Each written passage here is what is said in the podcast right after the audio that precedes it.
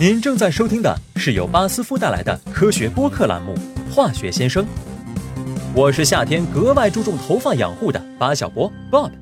今天的问题和护发素有关，护发素是怎样让头发保持柔顺的？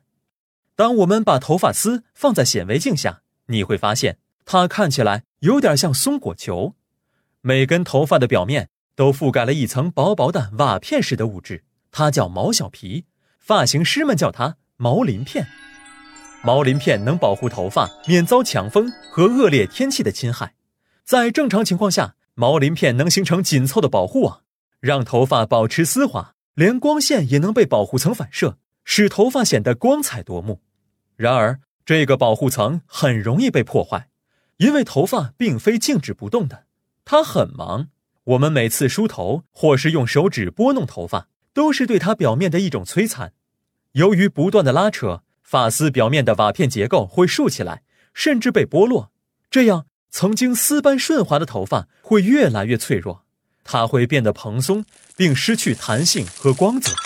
幸好我们有护发素，多亏了它，头发的外保护层才能一次次被修复。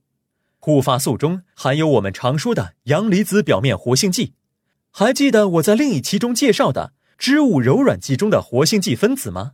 只不过护发素中的阳离子表面活性剂是用来软化头发，而不是洗衣服的。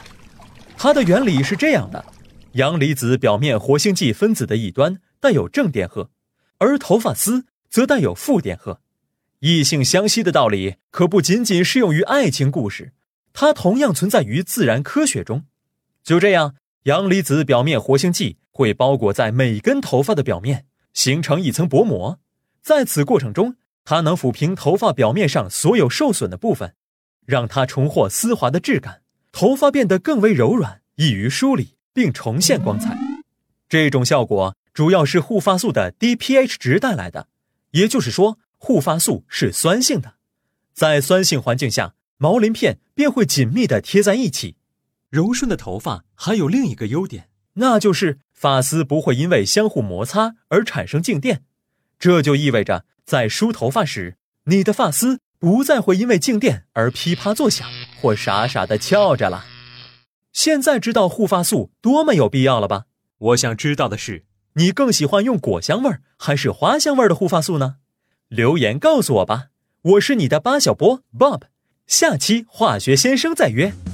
您在日常生活中遇到过哪些化学问题？